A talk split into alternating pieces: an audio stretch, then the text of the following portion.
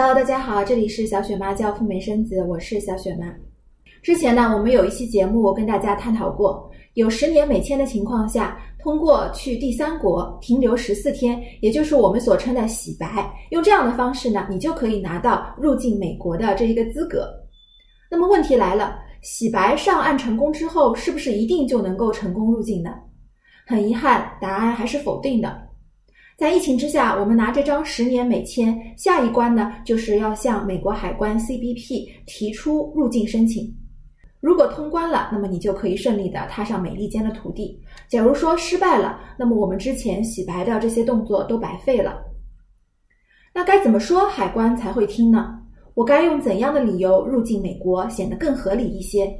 今天小熊妈节目就想邀请大家一起来了解一下疫情之下入境美国的那些事儿。小雪妈的频道分享中国护照申请美国和加拿大的旅游签证和学生签证的干货，以及如何通过海外生子的方式为你的下一代拿到美国和加拿大的国籍。我个人呢提供一对一的付费咨询和签证的代办，你可以扫码或者微信五九八七零五九四找到小雪妈本人。好，让我们现在开始。首先，我们必须要承认，在疫情之下去美国呢，确实是一个很大的挑战。但是呢，任何事情都有这么一个但是，也有一些例外的情况。那些成功入关的人呢，他们身上都有一个共同点，他们给了美国海关一个特别可信和特别可靠的理由。怎样才算是可信又可靠的理由呢？小雪妈总结了一下，他们一共有这三个标准。第一个标准呢，你的赴美理由啊，一定是非常非常的具体的，而且必须是适合于你自己的。这个理由不能够太笼统，比如你说我来这里旅游，我来美国走一走看一看，海关听了之后，估计就会像看怪物一样看着你，然后他反问你一句：“你不觉得现在来美国这个时机不太对吗？”你听了之后呢，可能就无言以对了。怎么样才叫是适合我自己呢？比方说啊，你现在呢是一个孕妇，已经怀孕了，你可以说我是去美国生孩子。这个呢，就是别人很难拷贝的一个理由了，因为你的这个孕妇身份。又或者呢，你可以说你在美国有一个亲戚，或者是有一个好朋友，你用 B 类签证来探亲来的，也是 OK 的。最好呢，这个亲戚或者是朋友一直跟你有一个密切的联系的。当然了，在这里小雪妈还是要悄悄的提醒大家。假如说你在申请美国签证的时候呢，没有告诉美国国务院你在美国有亲戚的这个情况呢，那么在这个时候，如果你说探亲啊，好像呢就对不上了。所以呢，建议大家来回忆一下，你到底有没有透露过这个美国亲戚的事实。如果你觉得生子和探亲这两个理由都不适合我，那么你还有什么理由可以在疫情之下去美国的吗？用 B 类签证入境美国呢？你还可以讲我是去美国医疗的，是真正去看病的。比方说呢，是去看那些在中国很难医治或者说很难做出诊断的那种疾病。还有的一些呢，包括去美国商务考察、去美国开会的。那么你是这个会议上非常重要的那个参会人，你要去发表一个重要的讲话的，等等等等，这些都是 OK 的。这就是小雪妈所说的第一个标准，这是一个非常具体的，而且只适用于你自己的一个理由。那接下来我们来看一下第二个标准，这第二个标准啊，就是你的赴美理由必须是属于过时不候的，这有一个时间上的紧迫感的理由。比方说呢，我们刚才举的例子，我是生孩子啊，我大着肚子是有一个预产期的，过了这个预产期就不行了，只能够生在国内了。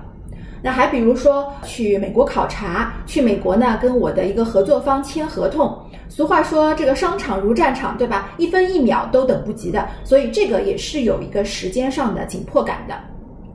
还有呢，再举一个例子，呃，我们说双十一快来了，我们也听说呢，这个蚂蚁金服想要在美国上市啊。你是说呢？我是作为蚂蚁金服的第一批用户，马云邀请我去华尔街敲钟上市的，那这个理由呢也可以有。